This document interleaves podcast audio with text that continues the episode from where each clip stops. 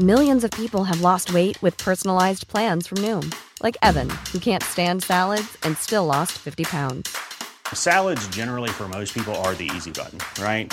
For me, that wasn't an option. I never really was a salad guy. That's just not who I am. But Noom worked for me. Get your personalized plan today at Noom.com. Real Noom user compensated to provide their story. In four weeks, the typical Noom user can expect to lose one to two pounds per week. Individual results may vary.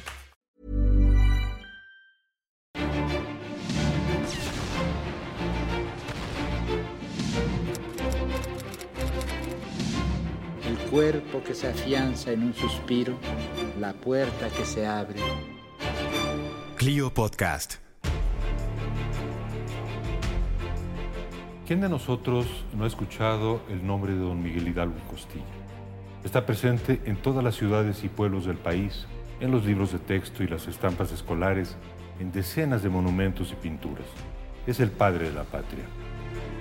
Pero ¿quién era? ¿Cómo era en la vida real? ¿Cuáles eran sus ideas, sus sentimientos, sus creencias? Es tiempo de bajar del pedestal al héroe de bronce y conocerlo en su dimensión humana, verlo como un hombre de carne y hueso. Para lograrlo, comencemos no por el principio, sino por el final, en el trance terrible de su muerte, en el momento en que Hidalgo, como suele ocurrir en la existencia de todos, hace el balance de su vida ante sí mismo y ante Dios. En la celda que sería su última morada, Miguel Hidalgo y Costilla, a los 58 años de edad, pudo escuchar el fusilamiento de sus compañeros de lucha, Ignacio Allende y Juan Aldama. En aquel momento, se desahogaba el arduo proceso judicial que las autoridades eclesiásticas y civiles planteaban en su contra.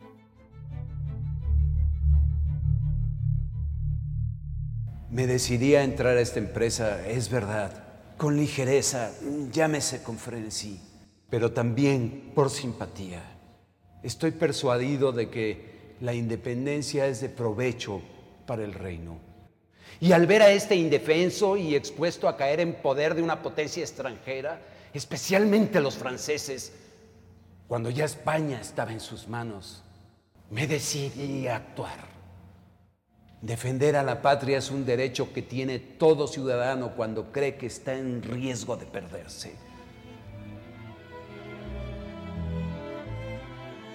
Como teólogo consumado que era, Hidalgo sostuvo una defensa admirable, a pesar de la cual enfrentaría el mismo destino de sus lugartenientes. El pelotón de fusilamiento. Apenas nueve meses habían transcurrido desde aquel 16 de septiembre de 1810, cuando dio inicio la lucha de independencia. En esos momentos postreros de su vida, todo parecía indicarle que su lucha se había extinguido por completo. Quizá pensó que pasaría la historia como un rebelde, un sacrílego y un traidor a la corona española. Sumido en el remordimiento por el saldo final de sus acciones, arrepentido de sus excesos, Hidalgo siguió manteniendo la legitimidad de su opción revolucionaria por una patria independiente. Esperó la muerte con entereza y aún se dio tiempo para escribir unos versos a la última persona con la que tuvo un acercamiento sincero y cálido, su carcelero. Ortega, tu crianza fina, tu índole y estilo amable siempre te harán apreciable, aún con gente peregrina. Tiene protección divina la piedad que has ejercido con un pobre desvalido que mañana va a morir y no puede retribuir ningún favor recibido. Hidalgo no imaginaba la inmensa repercusión de sus actos en la historia de México. Menos aún, entreveía la leyenda y el mito que envolverían su nombre en los siglos futuros. Al amanecer del 30 de julio de 1811, fue ejecutado. Su vida llegaba a su fin. Daba inicio la leyenda. Miguel Hidalgo y Costilla nació el año de 1753 en la hacienda de Corralejo, cercana de Pénjamo, y de la cual su padre fue administrador. Los padres de Miguel Hidalgo, Cristóbal Hidalgo y Ana María Gallaga, eran criollos, es decir, descendientes de españoles peninsulares nacidos en la Nueva España. Dieron a luz a cinco hijos varones, José Joaquín, Miguel, Mariano, José María y Manuel. Miguel fue el segundo hijo, vivió en el campo hasta los 12 años de edad y tuvo por primer maestro a su propio padre. A pesar de no pertenecer a la clase más encumbrada de la sociedad de la Nueva España, la familia Hidalgo era acomodada y gozaba de medios materiales a los que no tenían acceso indígenas y mestizos. Años más tarde, la condición de los criollos como Hidalgo comenzaría a deteriorarse, ahondando la vieja división con los españoles peninsulares. Muchos criollos perderían sus bienes debido a decisiones ajenas a ellos, tomadas por la corona. Muy joven, Miguel dio inicio a la carrera eclesiástica en la ciudad de Valladolid, hoy Morelia. Ingresó al Colegio de San Nicolás. Ahí presenció la expulsión de los padres jesuitas en 1767. El hecho quedó grabado en su mente y lo llevaría a plantearse preguntas esenciales acerca de la soberanía de América con respecto a la corona española. Comentan Carlos Herrejón y Jan Meyer.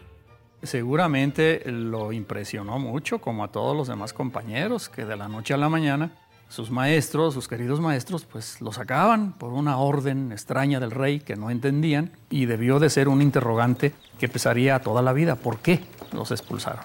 Y los historiadores lo han marcado como uno de los antecedentes del descontento en la Nueva España. Cuando la expulsión de los jesuitas en la ciudad de Guanajuato hubo un motín fuertísimo. El pueblo se levantó para impedir el arresto y la expulsión de los jesuitas. Y hubo una resistencia de varios días y la ciudad de Guanajuato fue duramente castigada.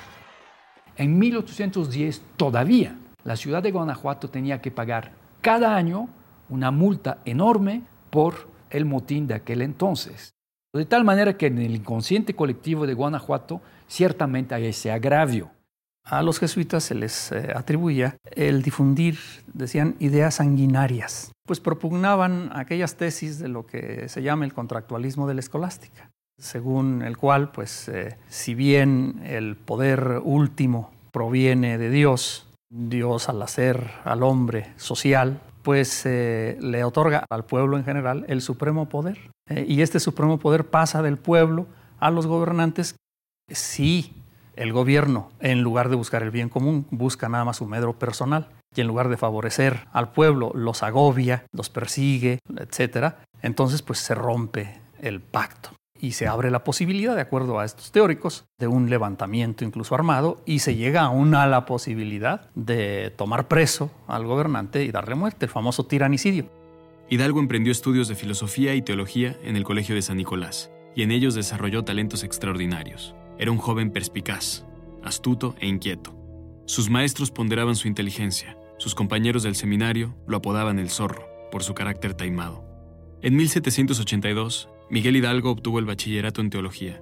En esa época, el gran teólogo, José Pérez Calama, expresó su admiración por el joven Hidalgo. Predijo que llegaría a ser luz puesta en candelero o ciudad colocada sobre un monte. Un joven que cual gigante sobrepuja a muchos ancianos que se llaman doctores o grandes teólogos. Tras el bachillerato, Miguel Hidalgo fue profesor de aquel afamado seminario de San Nicolás, más tarde tesorero, vicerrector y finalmente rector. En esta época de madurez comenzó a relacionarse con personajes ilustrados, como el intendente José Antonio Riaño y el obispo Manuel Abadi Queipo. A Hidalgo le cautivaba la cultura francesa, gozaba de las fábulas de La Fontaine e interpretaba el violín al compositor Jean-Philippe Rameau. Pasado este periodo, Hidalgo partió hacia distintos pueblos y se dedicó a la humilde vida de párroco. Primero ofició en Colima, más tarde en la parroquia de San Felipe y finalmente llegó a su destino final, la parroquia de Dolores, en Guanajuato.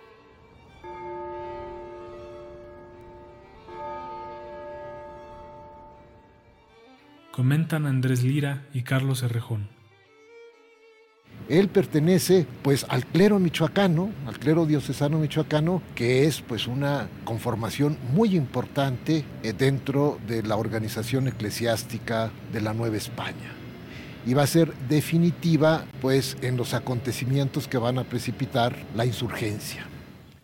El obispo Antonio de San Miguel quiso mucho Hidalgo y obviamente que pues le abrió las puertas para que siguiera subiendo y lo quería mucho porque Hidalgo había seguido los criterios que él había marcado en esto de la teología positiva. El mismo obispo Antonio de San Miguel, él era afecto a la teología positiva. Y a raíz de eso, el obispo le cobró afecto especial a Miguel Hidalgo y lo favoreció a tal grado que cuando la corona mandó pedir a todos los obispos de la monarquía que hicieran una relación de todos sus clérigos, poniendo aquellos de los 300, 400 que hubiera, que escogieran 10 o 12, los mejores del obispado, dignos de promoción. Pues el obispo San Miguel escogió unos 12 y entre ellos iban los dos Hidalgo. Entonces es obvio que se le abrieron las puertas para ascender a otros beneficios y en la primera oportunidad, pues de párroco propio en San Felipe. Y luego que muere su hermano en Dolores, él va a atenderlo y demás, y como había muchos pendientes, pues se vio la conveniencia de que fuera él primero párroco interino y después, que había también metido sus papeles, dijeron pues que se quede ya él ahí. Y las tres parroquias eran mejores cada vez más. Ahí, en Dolores, Hidalgo obtuvo un profundo acercamiento con los indígenas. Ellos, a su vez, lo correspondieron con grandes demostraciones de cariño y admiración. Más tarde, habrían de seguirlo a la batalla.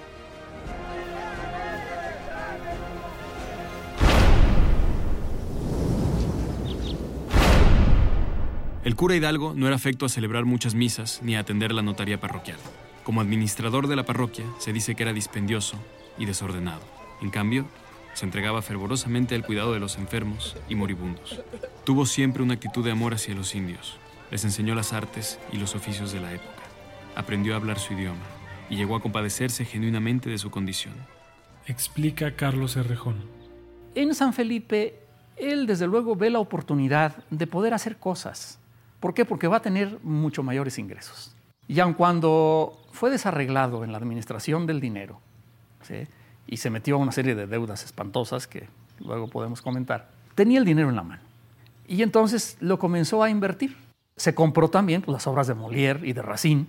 Y viendo estas obras, pues dijo, lo que le hace falta a la gente en estos pueblos apartados son buenas diversiones, que la gente se, se distraiga en otras cosas, que no solamente vivan su vida rutinaria y no únicamente que vengan a la, a la misa y a los ejercicios piadosos, sino que se distraigan sanamente, que se diviertan.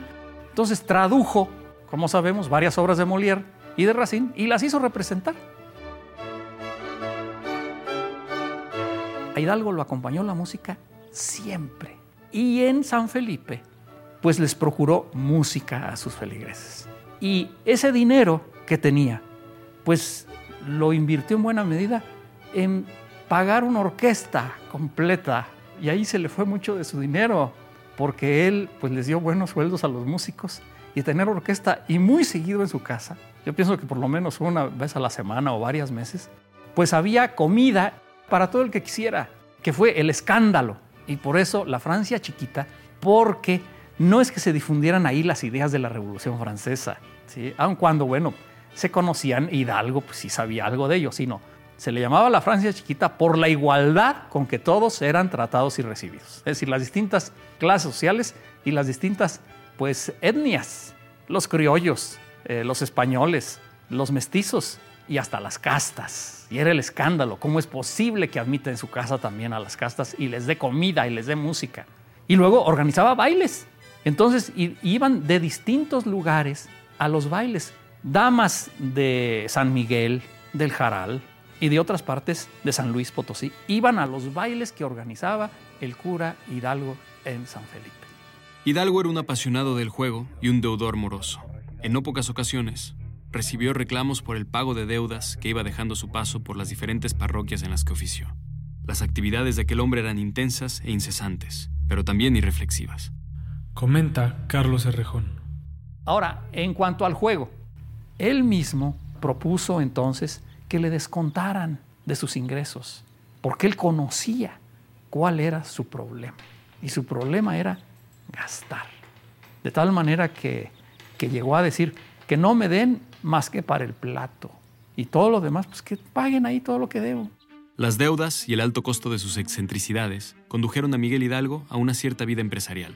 Además de atender la administración de sus pequeñas haciendas familiares, Hidalgo criaba abejas, curtía pieles, cultivaba viñedos y ya en su parroquia de Dolores se dedicó a la cría de gusanos de seda. Estas actividades le valieron también la admiración y el afecto de sus feligreses. Vengo a denunciar por herejía a Miguel Hidalgo y Costilla. A principios del siglo XIX, cuando tenía a su cargo la parroquia de San Felipe Torres Mochas, el Santo Tribunal de la Inquisición recibió ciertas denuncias en contra de Hidalgo por supuestas declaraciones y actos contrarios a la religión y al gobierno. A juzgar por las improbables acusaciones, Hidalgo rayaba en la herejía, negaba el infierno, sostenía que la fornicación no era pecado y hablaba mal del gobierno. Comenta Carlos Herrejón. sí es importante mencionar que este tema de que la fornicación no era pecado, era un asunto que los ilustrados, incluso Voltaire, lo habían difundido mucho. Era un punto muy de moda. E Hidalgo decía, el acto carnal no es malo, porque es algo que está en la naturaleza, siempre y cuando, dentro ya de la, de la, teología y de la, de la revelación, se haga dentro del matrimonio. Pero el hecho de que hablara de estas cosas, que generalmente eran un tabú, pues causaba mucho escosor y causaba escándalo. Hidalgo tenía una actitud heterodoxa, pero las denuncias eran seguramente falsas, o al menos exageradas. El versátil y sabio sacerdote despertaba resentimiento y envidia. De hecho, Hidalgo era bien visto por las autoridades civiles y eclesiásticas. No por casualidad era amigo personal del obispo Abadiqueipo y del intendente Riaño. Las denuncias en su contra no prosperaron por falta de pruebas, pero salieron de nuevo a la luz durante la insurgencia. Entonces los inquisidores desempolvaron el expediente y el fiscal dio por buenos los viejos cargos. Cuando Hidalgo, siendo jefe insurgente, se enteró de algunas de las acusaciones, contestó por escrito. Se me acusa de que niego la existencia del infierno. Y un poco antes se me hace cargo de haber asentado que algún pontífice de los canonizados por santo está en ese lugar. ¿Cómo puedes concordar que un pontífice está en el infierno negando la existencia de este? Dos años antes de su propia muerte, sería otra muerte la que atormentó a Miguel Hidalgo, la de su hermano menor, Manuel. Burrow is a furniture company known for timeless design and thoughtful construction, and free shipping, and that extends to their outdoor collection. Their outdoor furniture is built to withstand the elements, featuring rust-proof stainless steel hardware, weather-ready teak, and quick-dry foam cushions. For Memorial Day, get 15% off your Burrow purchase at burrow.com slash ACAST and up to 25% off outdoor. That's up to 25% off outdoor furniture at burrow.com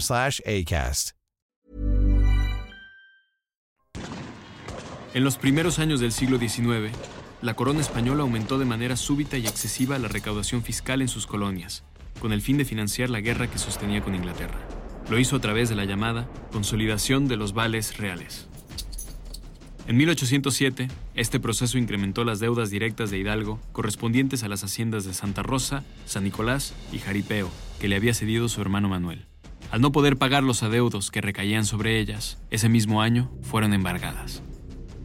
Esta crisis económica impidió a Miguel estar al pendiente de su querido hermano que había enfermado de demencia. Manuel murió en julio de 1808 explica Carlos Herrejón. Hidalgo de 1803 a 1806, justamente los primeros años en Dolores, lo que experimentó fue la soledad. Y es algo que no se ha considerado. Pero es que en 1813 le muere Joaquín, que era eh, su hermano entrañable, y con él perdía luz y perdía calor fraternal. Y luego en 1804 se le muere su obispo querido, que era su gran protector, que lo favorecía, que lo toleraba, que lo entendía. Y a los pocos meses muere su tío, Vicente Gallaga y Beaseñor, su mentor, su guía, su padrino también. Y al poco tiempo se enferma su hermano Manuel, que vive en México. Debió sentirse solo, Hidalgo. De tal manera que los primeros años en Dolores fueron de soledad y de luto.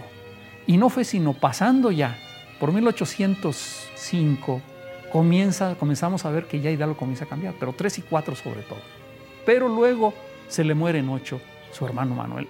Estas muertes que padeció de gente muy cercana a él, pienso que lo marcaron también bastante y que no tuvo Hidalgo, ya una vez lanzado a la insurgencia, la compañía, la opinión, el punto de vista de estos familiares. Hidalgo se lanza a la insurgencia con su hermano Mariano. Es un medio hermano, pero con el que no tiene la misma comunicación. Se quieren, indudablemente pero no es igual que con Joaquín y con Manuel. En 1808, el ejército napoleónico avanzaba por el suroeste de Europa. Al entrar a España, los franceses tomaron en cautiverio al rey Fernando VII e impusieron un nuevo monarca, José Bonaparte.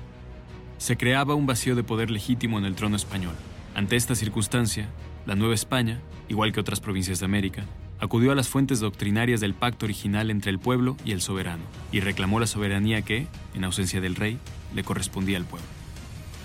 la soberanía reside esencialmente en los pueblos y no en los reyes. El rey debe ejercer la soberanía en beneficio y utilidad del pueblo. Cuando falta el rey, la nación recobra inmediatamente su potestad legislativa. De lo contrario, el pueblo puede deponer al rey e inclusive hacerle la guerra. Cada ciudadano es soberano y súbdito al mismo tiempo. Contribuye tanto a crear la autoridad y a formar parte de ella. El rey debe ejercer la soberanía como todos los demás privilegios. De lo contrario, el pueblo puede ejercer la soberanía. privilegios como todos los demás privilegios. Debe ejercer la soberanía. todos los demás En 1810, en la ciudad de Querétaro, se gestaba una conspiración de la cual formaban parte los militares criollos Allende y Aldama. Aunque más tarde confesó no haber sido uno de los más entusiastas de este grupo, también el cura Miguel Hidalgo conspiraba. La conjura fue denunciada a las autoridades en los primeros días de septiembre. El temor a su captura, la antigua y presente percepción de abuso de los españoles a los criollos y la premura misma de aquel instante impulsaron a Miguel Hidalgo a tomar una decisión que cambiaría para siempre la historia de México.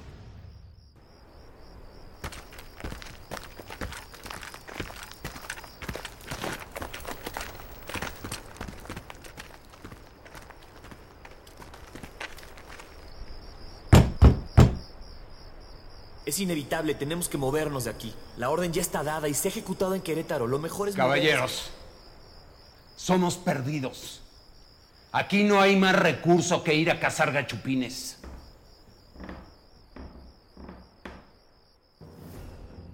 Esa noche, la vida de estos hombres tomaría un rumbo inesperado e incierto. A lo largo de la noche, Hidalgo instruyó a sus sirvientes más cercanos a tomar algunas armas y apresar a los españoles más influyentes del pueblo. El momento había llegado. No había marcha atrás. La orden era encerrarlos antes del amanecer. Comenta Andrés Lira. Entonces, para todos eh, va a ser una sorpresa que ese cura que tiene un trato cotidiano con los distintos grupos de la sociedad y en particular con ese grupo alto que está alrededor del intendente Reaño, eh, con los que juega sus manos de malilla, en fin, o tresillo, eh, de pronto salga a aprenderlo y salga a pedirles el dinero. La figura de Hidalgo es muy interesante porque, eh, bueno, hace ese levantamiento social eh, que tiene un gran interés por ver cómo se moviliza una sociedad que está proporcionando un contingente que crece con el paso del, del cura. ese arrastre pues solo se explica, claro, sí está el carisma de Hidalgo que va creciendo, pero está también eh, la situación de la sociedad, eh, una sociedad conflictiva que está dispuesta a, a, irse a la guerra, porque una sociedad que esté tranquila pues no quiere perder su bienestar. ¿no? Esa madrugada del 16 de septiembre, Hidalgo corrió con suerte. Era domingo de misa, fiesta de la Virgen de los Dolores y día de mercado. Campesinos de las rancherías cercanas llegaban al pueblo desde la madrugada para atender a la misa de las 5 de la mañana. Al salir de misa, se habían reunido cerca de 600 personas en el atrio de la iglesia. Hijos míos, únanse conmigo. Ayúdenme a defender la patria. Los gachupines quieren entregarla a los impíos franceses. Se acabó la opresión, se acabaron los tributos. Al que me siga a caballo le daré un peso y a los de pie un tostón. ¡Viva la Virgen de Guadalupe! Explica Carlos Herrejón. Hubo dos gentes que estuvieron cerca y que posteriormente dieron su testimonio de cómo pudo ser el grito. Uno de ellos fue Pedro Sotelo, que era uno de los artesanos y que luego anduvo con Hidalgo un tiempo nada más en su campaña. Sotelo dice que estando en la ventana de su casa, allí, pues varios de los que había convocado llegaron y entonces ahí los exhortó. Hizo una pequeña arenga en donde dijo, entre otras cosas, viva la independencia, viva la Virgen de Guadalupe. Pero este testimonio de Sotelo, Sotelo lo, lo dictó, lo escribió muchos años después, ¿sí? ya cuando pues estaba más que en la tercera edad, ya cuando México pues rendía culto a Hidalgo y donde ya las cosas se veían con otra, con otra perspectiva. Juan Aldama dice que la arenga fue, bueno, pues afuera de la parroquia, que él estuvo allí, y lo que cuenta él, que dijo Hidalgo, fue, se acabó la opresión, se acabaron los tributos, y el que me siga a caballo tendrá un peso, y los de a pie, medio peso. Esa, ese fue el grito, ese fue el grito. Claro, posteriormente, en base a proclamas que circularon de la insurgencia, no escritas por Hidalgo, entonces se cuenta que dijo, viva Fernando VII. Hidalgo ordenó la marcha rumbo a San Miguel. Junto con él, unas mil almas salieron de Dolores. Caminaron medio día hasta llegar a Totonilco. Instintivamente, Hidalgo supo que necesitaba un símbolo para unificar la causa y lo encontró al entrar al santuario del pueblo, la Virgen Morena. Comentan Javier Lara Bayón y Jan Meyer.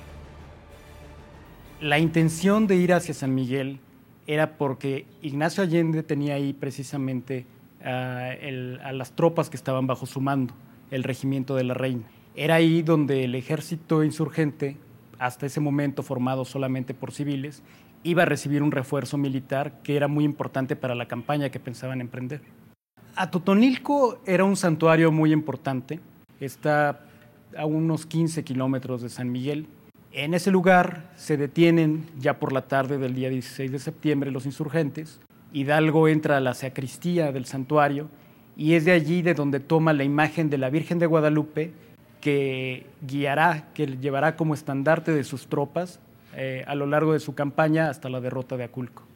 Es normal que la gente, sus parroquianos, lo hayan seguido, porque además era un buen sacerdote, además.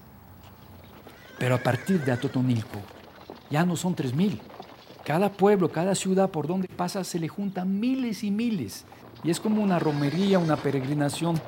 Y sí es para volverse loco. O si no loco, por lo menos borracho. Borracho de popularidad. Hidalgo guió a su gente hasta San Miguel, donde plantaron su base esa misma noche. El movimiento insurgente había comenzado. De San Miguel partieron rumbo a Celaya, donde Hidalgo fue aclamado capitán general de aquellas desordenadas y fervorosas multitudes en armas. Había un rencor ancestral en su actitud, un rencor sangriento.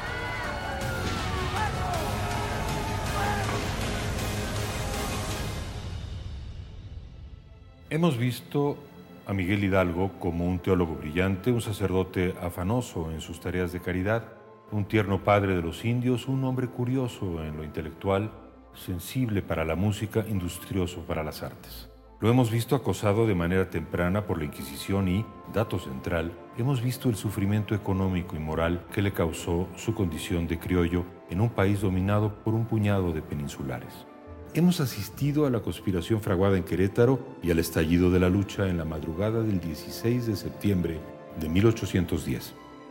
Lo sigue, con fervor religioso, un desordenado ejército popular.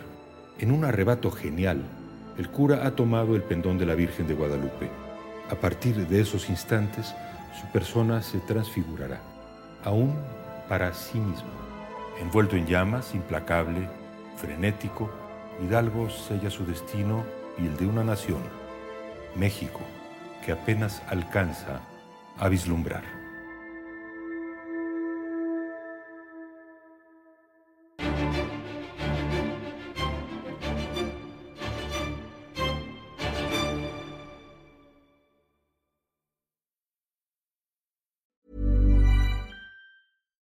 When we're on a budget, we still deserve nice things. Quince is a place to scoop up stunning high-end goods for 50 to 80% less than similar brands. They have buttery soft cashmere sweaters starting at $50, luxurious Italian leather bags, and so much more. Plus, Quince only works with factories that use safe, ethical, and responsible manufacturing. Get the high-end goods you'll love without the high price tag with Quince. Go to quince.com/style for free shipping and 365-day returns.